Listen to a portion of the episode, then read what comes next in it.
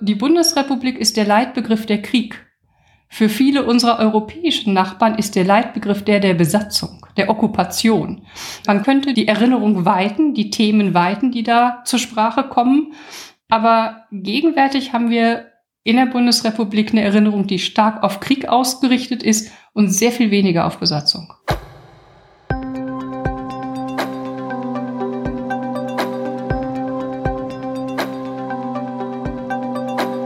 Herzlich willkommen und hallo. Dies ist eine neue Folge von History and Politics, dem Podcast der Körber Stiftung für Geschichte und Politik. Auch heute wieder sprechen wir mit einem Gast über ein politisches oder gesellschaftliches Thema von allgemeinem Interesse und wir fragen, wie uns die Vergangenheit dabei helfen kann, die Gegenwart besser zu verstehen. Mein Name ist Gabriele Wojdelko und ich freue mich sehr, dass Sie bei uns reinhören. Heute soll es darum gehen, wie Millionen von Menschen in Europa während des Zweiten Weltkriegs die deutsche Besatzungsherrschaft erlebt haben. Und es soll darum gehen, welche Bedeutung dieses Thema noch heute für Gesellschaft und Politik in Deutschland und in den ehemals besetzten Ländern hat. 75 Jahre nach Ende des Zweiten Weltkriegs diskutieren wir in dieser Folge über die zahlenmäßige Dimension und über den Alltag unter nationalsozialistischer Besatzung wo lagen Gemeinsamkeiten? Welche Unterschiede gab es in der Besatzungspolitik in Ost- und Westeuropa? Und wie kann ein europäisches Erinnern heute, 75 Jahre nach Ende des Krieges, eigentlich aussehen?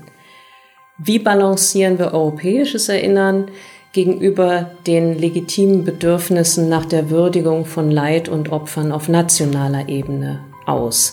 Das sind Fragen, über die ich mit der Historikerin Tatjana Tönsmeier gesprochen habe.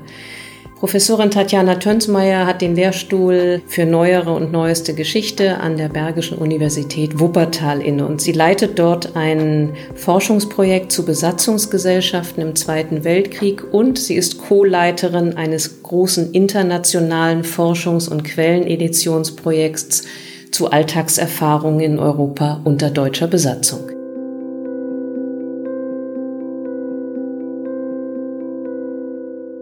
Frau Tönsmeier, wir haben äh, das Jahr 2020 und wir hatten einen großen und wichtigen Jahrestag, nämlich 75 Jahre Ende des Zweiten Weltkriegs. Der ist aber ziemlich unbemerkt an uns vorübergezogen durch die Corona-Pandemie.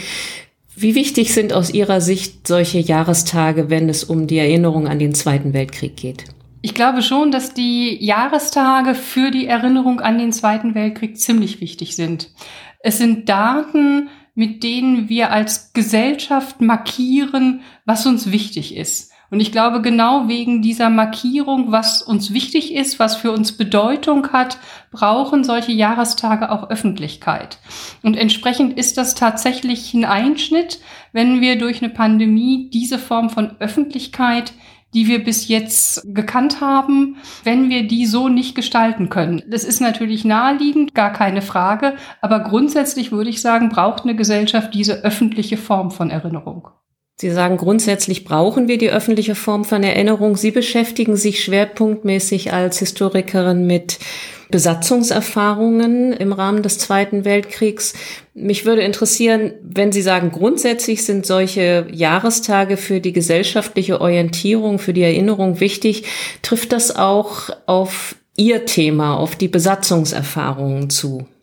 Ich würde sagen, es ist wichtig, dass sie noch mal stärker ins Bewusstsein rücken, als das gegenwärtig der Fall ist. Und das bringt uns natürlich quasi in medias res unseres Gegenstandes. Wenn wir uns angucken, was erinnern wir eigentlich, wenn wir Nationalsozialismus und Zweiter Weltkrieg erinnern, dann haben wir vor allen Dingen kriegsbezogene Ereignisse und Massenverbrechen. Das ist vollkommen richtig, das ist wichtig und notwendig. Es gibt aber Erfahrungen, die Menschen in den Kriegsjahren außerhalb von Deutschland mit deutscher Besatzung gemacht haben, die sich nicht unmittelbar andocken lassen.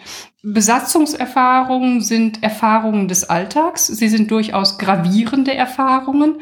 Aber was ist das typische Datum für Hunger? Ja, was ist das typische Datum für Familien? Zerstörung. Was ist das typische Datum für verschleppt werden zur Zwangsarbeit? Das heißt, wir haben bestimmte Daten, die unsere Erinnerung strukturieren. Sie sind sehr häufig kriegsbezogen. Und das heißt, sie sind nicht unbedingt besatzungsbezogen. Und sie sind Daten einer politischen Geschichte und nicht so sehr Daten einer Erfahrungsgeschichte.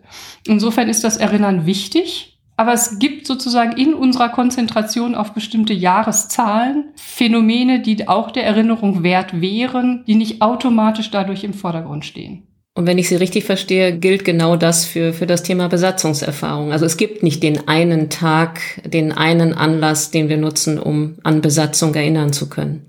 Ich glaube, es wäre recht unkompliziert, diese Kriegsdaten zu verbinden und sagen, und da kann man auch an Besatzung erinnern. Im letzten Jahr ist es vielleicht eine der Veränderungen gewesen, die wir beobachtet haben.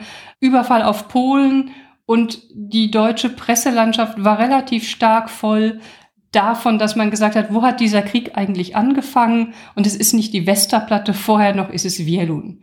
Und was macht eigentlich Krieg und Besatzung mit einem Ort? Für die Bundesrepublik ist der Leitbegriff der Krieg. Für viele unserer europäischen Nachbarn ist der Leitbegriff der der Besatzung, der Okkupation. Man könnte diese Jahreszahlen die Erinnerung weiten, die Themen weiten, die da zur Sprache kommen.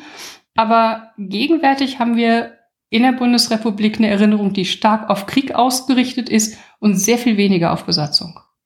Lassen Sie uns noch mal ein bisschen stärker eintauchen in das, was Besatzungserfahrung eigentlich bedeutet, nochmal ein bisschen in die Dimensionen gehen.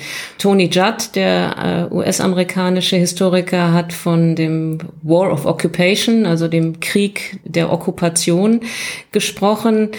Können Sie kurz sagen, über welche Dimensionen wir sprechen, wenn wir über Besatzungserfahrung sprechen? Wie viele Menschen haben in Europa Besatzungserfahrung im Zweiten Weltkrieg erlebt? Ich glaube, es gibt verschiedene Ebenen, wenn wir über Zahlen und Besatzungserfahrung reden. Das Erste, was man sich klar machen muss, ist auf dem Höhepunkt deutscher Machtausdehnung, also etwa Ende 41, Anfang 42, leben 220 bis 230 Millionen Menschen unter Besatzung zwischen Nordnorwegen und den Mittelmeerinseln beziehungsweise der französischen Atlantikküste und Gebieten weit im Inneren der Sowjetunion beziehungsweise dann Russlands, soweit wie die deutschen Truppen gekommen sind. Das heißt, mit 220, 230 Millionen sprechen wir von enormen Zahlen. Das ist der erste Punkt. Der zweite Punkt ist, dass man sich vergegenwärtigen sollte, dass zwischen 39 und 45 etwa 36, 36,5 Millionen Menschen sterben aus kriegsbezogenen Gründen. Und mehr als die Hälfte von diesen gut 36 Millionen, nämlich 19 Millionen Menschen, sterben als Zivilistinnen und Zivilisten. Diese Zahl inkludiert die 6 Millionen Opfer der Shoah, aber sie inkludiert auch viele nicht-jüdische Menschen. Das, was ganz wichtig ist, was man sich verdeutlichen sollte, ist, dass in vielen Ländern die Zahl der zivilen Opfer deutlich höher ist als die der militärischen. Das gilt trotz der exorbitanten militärischen Opfer auch für die Sowjetunion. Das gilt für Polen, das ehemalige Jugoslawien, für Griechenland, für Ungarn, für Frankreich, für die Niederlande, für Belgien, auch für Norwegen. Das heißt, es gilt für die besetzten Länder. Der große Unterschied, würde ich sagen, sind Deutschland und Großbritannien als Kriegführende und während der Kriegsjahre nicht besetzte Länder, die haben höhere Opferzahlen unter den Militärs. Das heißt, Besatzungsgesellschaften haben relativ gesehen mehr Opfer unter der Zivilbevölkerung. Kriegführende Staaten haben höhere Zahlen unter den Soldaten. Wenn wir über die Dimensionen sprechen, dann frage ich mich schon, warum es in Deutschland ja doch relativ lange gedauert hat, bis wir an einen Punkt gekommen sind, um an diese Besatzungserfahrung und die Opfer in verschiedenen europäischen Ländern zu erinnern. Wie erklären Sie sich das? Warum hat das dann doch relativ lange gedauert? Ich glaube, das ist eine komplexe Antwort mit mehreren Strängen. Wir haben ja auch beobachten müssen oder wir sehen das im Rückblick, wie lange es gedauert hat, bis es in der Bundesrepublik eine Erinnerung an Shoah gegeben hat. Ja, und bis es auch eine dezidierte Forschung zur Shoah gegeben hat. Für Besatzung gilt nochmal was ähnliches. Das eine ist, wenn wir es nochmal eher chronologisch angehen, dann haben sich 45 viele Menschen in Deutschland erstens nicht als befreit empfunden, sondern als besiegt. Sie haben das als Schmach empfunden in Teilen. Sie haben sich selber als Opfer empfunden, ob nun des alliierten Bombenkrieges oder tatsächlich auch als Opfer des NS-Regimes. Es ist noch gar nicht so lange her, wenn Sie in politisch-historische Nachschlagewerke gucken, aber auch zum Beispiel in den Brockhaus. Dann kriegen Sie unter einem Eintrag Besatzung erklärt, was das ist. Und die historischen Beispiele sind Deutschland. Ja, wir, mhm. ist das Deutschland nach 45. Das heißt, es gibt eine wenig reflektierte Vorstellung, wir waren besetzt. Dass wir vorher die Besatzer waren, tritt in den Hintergrund. Und dann sind es tatsächlich auch, also es gibt so ein mühsames Hineinkommen in eine Beschäftigung mit der sogenannten Nachgeschichte, Aufarbeitung, Frage von Gerichtsverfahren, Frage von Amnestierung, von Entschädigung und so weiter.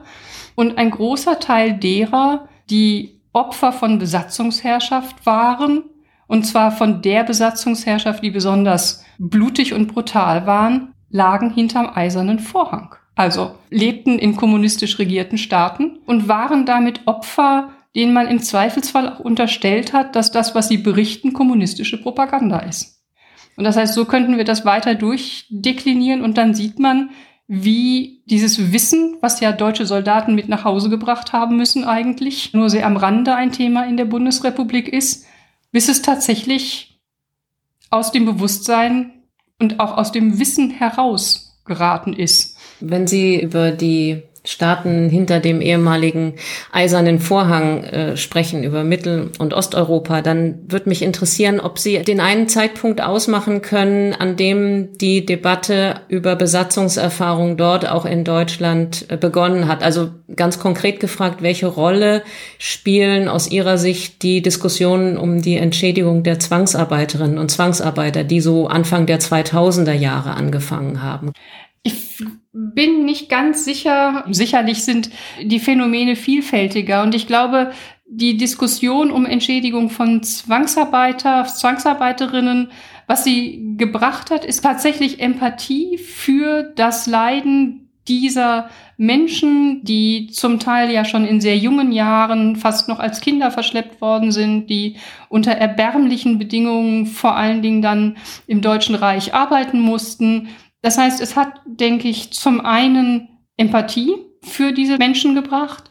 Es hat das Wissen um die Zwangsarbeit, die in Deutschland geleistet werden musste, das Wissen enorm erweitert. Das ist sicherlich gar keine Frage. Aber was wir immer noch sagen müssen, ist, dass wir über die Zwangsarbeit, die in besetzten Ländern zu leisten war, und das ist ja auch sozusagen Folge von Besatzungsherrschaft, darüber wissen wir immer noch verhältnismäßig wenig. Wir haben, auch das sind unglaubliche Zahlen, 36 Millionen sogenannte unfreie Arbeitsverhältnisse in den deutsch besetzten Gebieten. Also 36 Millionen, wenn wir davon reden, dass 220 Millionen unter Besatzung gelebt haben. Wir reden zwischen 15 bis 18 Prozent Gesamtbevölkerung. Und das heißt, wir wissen viel über die, die nach Deutschland kommen mussten. Wir wissen wenig über die, die in besetzten Gebieten arbeiten mussten. Und das sind ja im Zweifelsfall auch Verschleppungen gewesen. Also von daher ja, Empathie und ja, Wissen, aber in Bezug auf Deutschland. Und das Phänomen ist viel größer. Und über den nicht deutschen und nicht in Deutschland stattfindenden Teil wissen wir immer noch verhältnismäßig wenig. So haben wir da an dieser Stelle, wenn ich Sie da richtig interpretiere, auch eine Chance vielleicht vertan oder zumindest nicht so genutzt, wie wir sie hätten nutzen können? Wir haben sehr stark auf Deutschland fokussiert gedacht und diskutiert und auch geforscht. Sie haben vorhin Tony Judd zitiert. Und Tony Judd sagt auch in diesem Zusammenhang, dass unfreiwillige Arbeitsmigration die vorrangige soziale Erfahrung für viele Menschen unter Besatzung war. Und diese unfreiwillige Arbeitsmigration ist eben nicht nur die nach Deutschland, sondern auch die in den besetzten Gebieten. Und auf der Forschungsebene wissen wir immer noch extrem wenig, wie das funktioniert hat. Wir wissen relativ viel über die deutschen Strukturen, wir wissen was über Saukel und diesen wahnsinnigen deutschen Arbeitskräftebedarf und den Aufbau von Arbeitsämtern, also deutschen Arbeitsämtern in den besetzten Gebieten. Aber diese unendlichen sogenannten Auskämm-Aktionen, die in jedem Industriebetrieb gemacht worden sind, Ich würde wirklich gerne wissen, wenn man ein Rüstungsarbeiter im Protektorat war, ging man morgens in die Fabrik und hatte Angst, so eine Auscam-Aktion zum Opfer zu fallen? Und abends nicht nach Hause zu kommen, weil man nach Deutschland oder irgendwo anders in ein besetztes Gebiet transportiert wurde? Wir wissen darüber nichts. Äh, und ich, ich finde, das ist sozusagen kein kleines Thema. Das betraf Millionen von Menschen. Wir beide in unserem Gespräch haben angefangen, darüber zu reden, woran erinnern wir uns eigentlich. Und ich glaube, wir müssen erst wissen, damit wir wissen, woran wir uns erinnern könnten. Das ist ein gutes Stichwort, Frau Tönsmeier, dieses Wir müssen erst wissen. Sie beschäftigen sich ja sehr intensiv mit den Besatzungserfahrungen, gerade mit Perspektive auf europäische Nachbarländer. Welche Art von neuem Blick auf die Geschichte des Zweiten Weltkriegs eröffnet Ihnen denn diese Beschäftigung mit den Besatzungserfahrungen? Ich glaube, je mehr man sich mit Besatzungserfahrung beschäftigt, desto mehr erkennt man, dass Besatzung ein Phänomen ist, was buchstäblich in jedes Detail des Alltags hineinwirkt. Solange wir eine Kriegsgeschichte schreiben, haben wir zu Recht natürlich eine Geschichte der großen Zahlen und der vielen Opfer.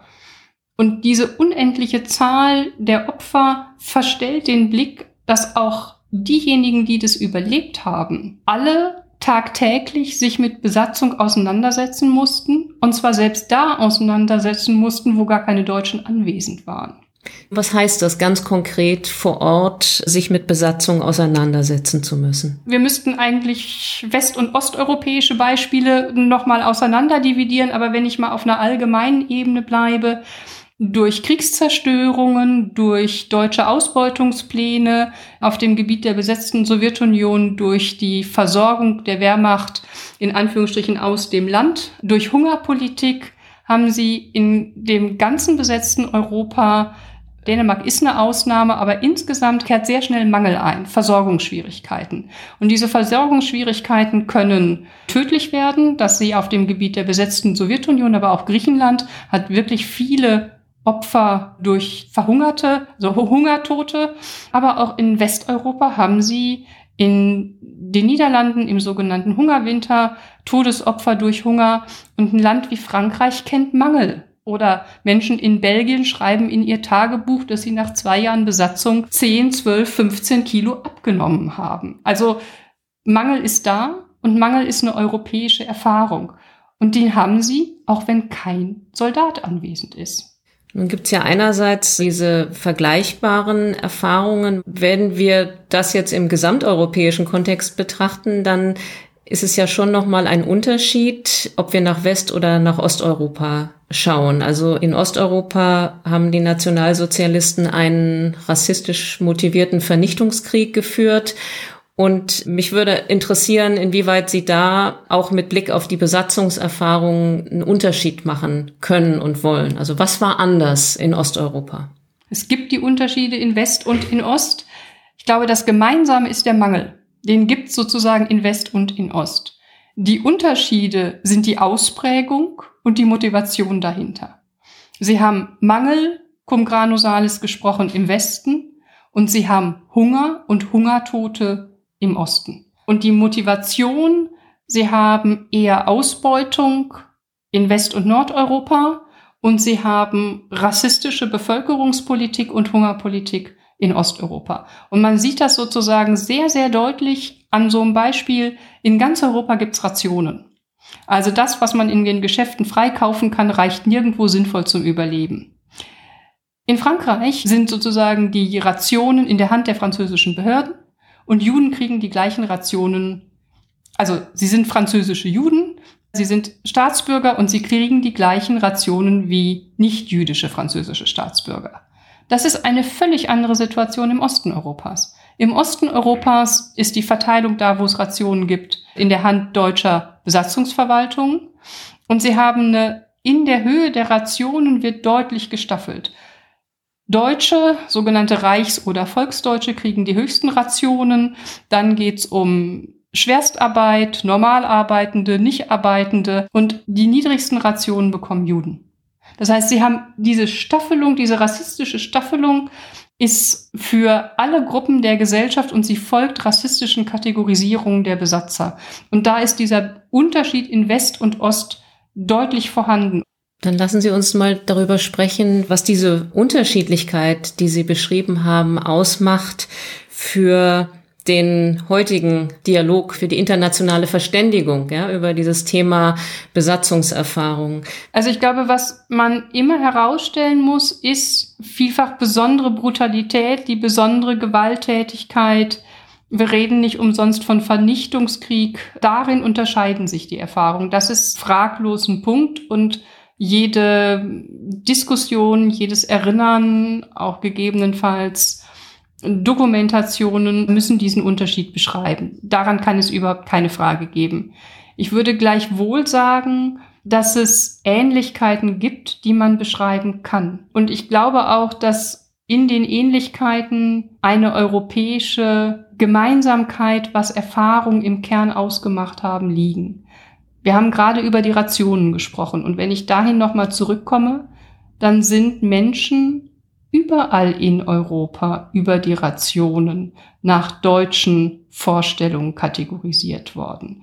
Das heißt, überall in Europa haben Menschen mehr Lebensmittel bekommen und bessere Überlebenschancen gehabt, wenn sie Rüstungsarbeiter waren. Meist Männer, seltener Frauen. Und überall haben sie weniger bekommen, wenn sie nach diesen utilitaristischen Kriterien für Deutsche, also eben in dicken Anführungsstrichen, nicht so nützlich waren. Das, was aus einer deutschen Perspektive wichtig ist, ist, dass das Leid vorhanden ist und je spezifisch erinnert werden muss. Aber das Erste, was wir eigentlich gemeinsam haben, ist die Anerkennung von Leid, besonders in Osteuropa, aber auch in Westeuropa. Glauben Sie denn, dass wir heute in der europäischen Debatte über die Erinnerung an den Zweiten Weltkrieg wirklich in ein Gespräch kommen können miteinander? Also ich würde es mir jedenfalls sehr wünschen. Ich glaube, dass es vor vielleicht zehn Jahren einfacher gewesen ist, als es möglicherweise heutzutage ist. Also wir haben vorhin ein Stück weit davon gesprochen, welche Chancen hat es zu bestimmten Zeitpunkten gegeben, die vielleicht auch nicht genutzt worden sind.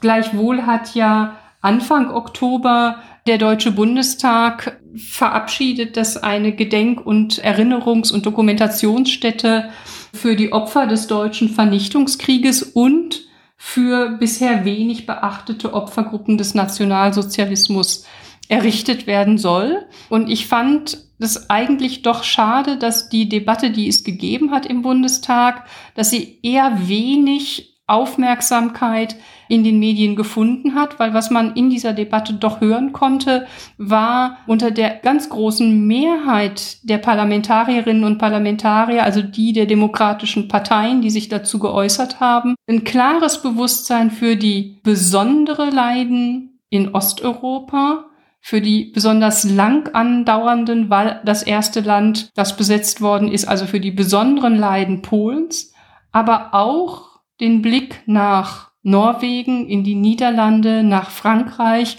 Also zu sagen, auch da gibt es diese Leidenserfahrungen. Und die Debatte habe ich insgesamt doch als differenziert wahrgenommen. Und das lässt mich denken, dass es aus einer deutschen Perspektive doch ein gewachsenes Bewusstsein für diese verschiedenen Leidenserfahrungen gibt. Nun gehören ja zu einem Dialog oder gar zu einem Gespräch, das mehrere Seiten einbezieht als nur zwei, gehören ja dann eben auch immer alle Seiten. Und wir erleben ja in den letzten Jahren in verschiedenen Ländern Europas eine Geschichtserzählung, die sehr stark oder wieder stärker auf eigene Opfer und eigenes Leid fokussiert. Also Polen wird da manchmal genannt, aber es gibt auch andere Länder, in denen sehr stark auf die eigenen Opfer und das eigene Leid angespielt wird oder wo das eigene Leid im Vordergrund steht. Nun könnte man einerseits sagen, das ist eine legitime Reaktion darauf, dass dieses Leid eben doch lange, lange, zumindest aus Deutschland heraus, nicht genug anerkannt wurde. Aber andererseits, genau das macht natürlich auch einen Dialog, ein grenzübergreifendes Gespräch schwierig.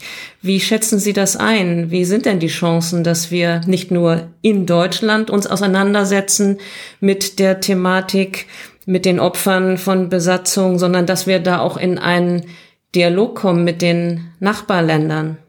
Also ich selbst bin ja involviert in ein Quelleneditions- und Forschungsprojekt, in dem wir diese Besatzungserfahrungen dokumentieren und erforschen. Und es ist ein Projekt, an dem etwa 20 Kolleginnen und Kollegen aus all den Ländern beteiligt sind, die ehemals besetzt waren.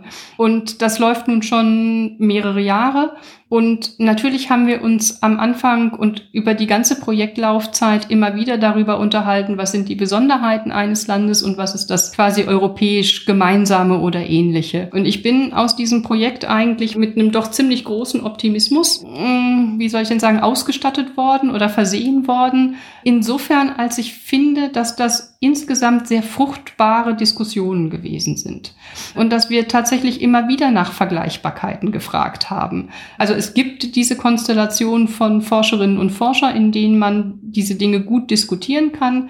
Und natürlich gibt es einen geschichtspolitischen Rahmen, was Sie beschreiben, Geschichtspolitik, Identitätspolitik. Deswegen habe ich gesagt, es wäre vor zehn Jahren vermutlich anders gewesen und diesen Zeitpunkt haben wir verpasst.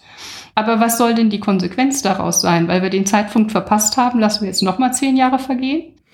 Der geschichtspolitische Rahmen, der existiert. Aber ich entnehme Ihren Äußerungen, dass im Rahmen der wissenschaftlichen Debatte, im Rahmen grenzübergreifender Forschungsprojekte ein sehr differenzierter Dialog über Grenzen hinweg weiterhin möglich ist.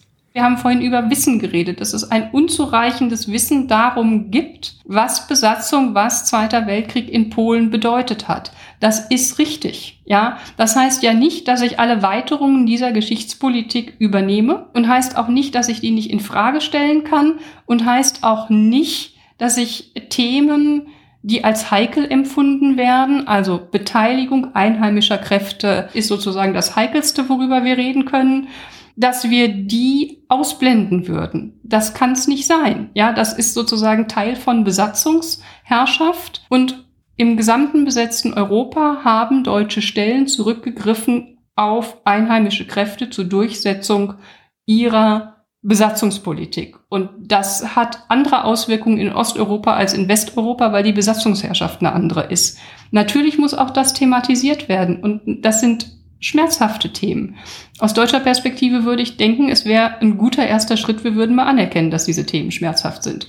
Und von da aus, es gibt die Quellen, die Forschung sollte gemacht werden. Der Meinung bin ich sehr deutlich.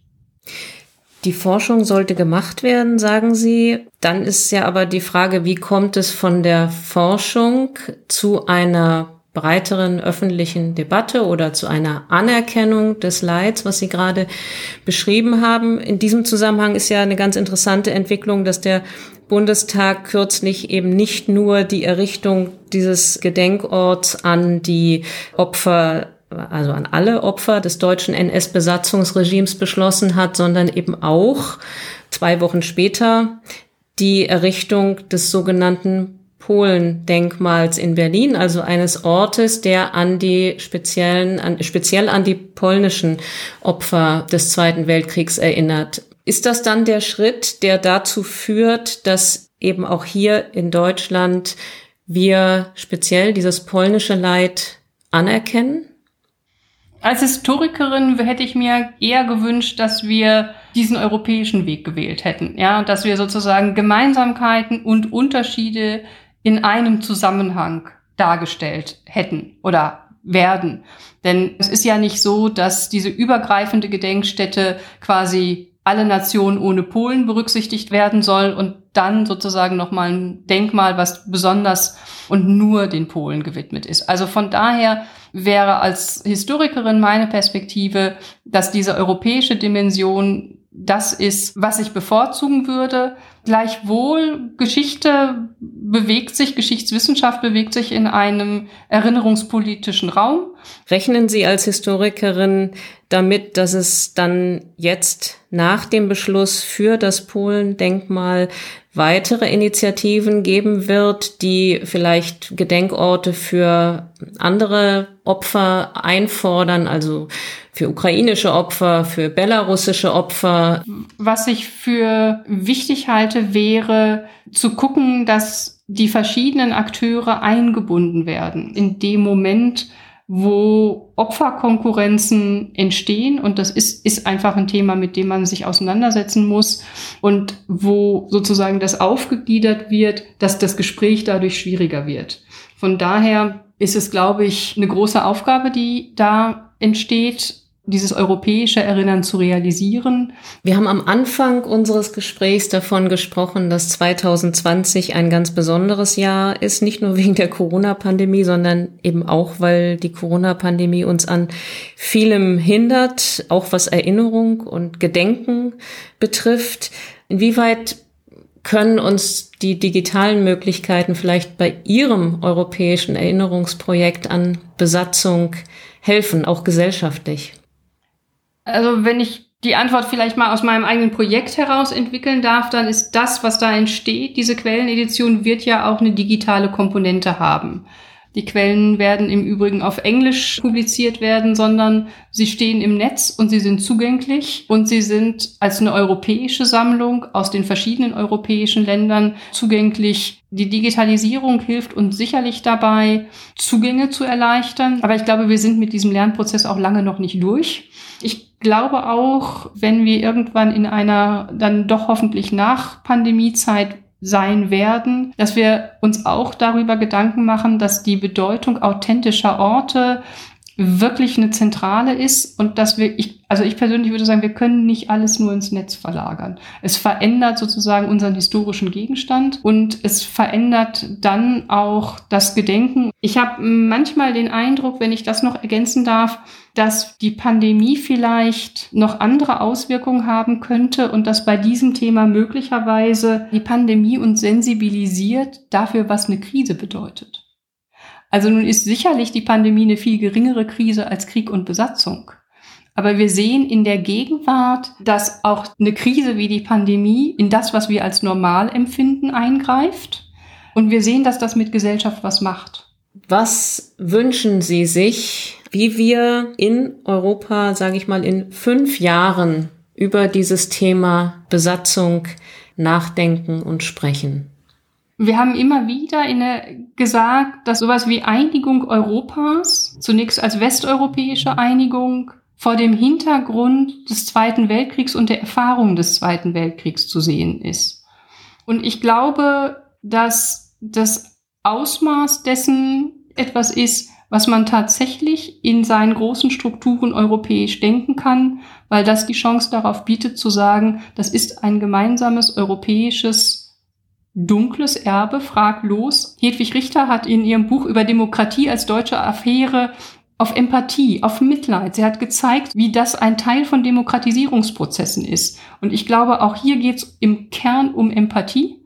Und es geht darum zu sagen, auch diese Form von Empathie kann Auswirkungen auf weitere Demokratisierungsprozesse haben. Ob wir das in fünf Jahren schon erreicht haben, weiß ich nicht, aber wenn, wäre es großartig.